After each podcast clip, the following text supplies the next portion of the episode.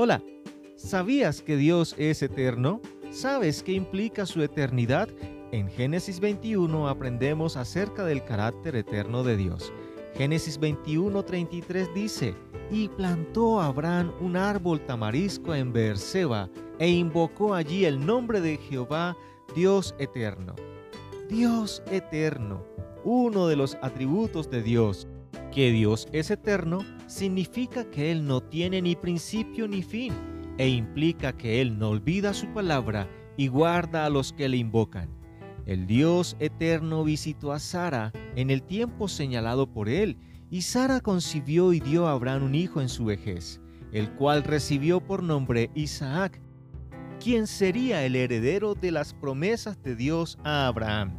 El Dios eterno no se olvidó de Agar y su hijo Ismael, pues Dios le animó con sus palabras y le mostró una fuente de agua cuando, habiendo salido de casa de Abraham, anduvo errante en el desierto, angustiada y sin esperanza de vivir.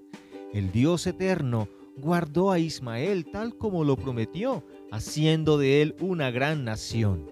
El Dios eterno fue invocado por Abraham cuando hizo pacto con Abimelech. El Dios eterno es el mismo hoy y siempre.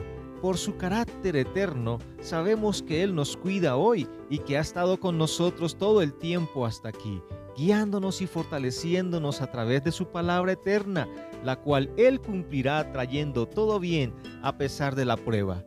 Te quiero animar a leer Génesis 21, un capítulo lleno de esperanza en la Biblia, enseñándonos que Dios es eterno y que siempre ha cuidado de los suyos. Que Dios te bendiga. Buen ánimo.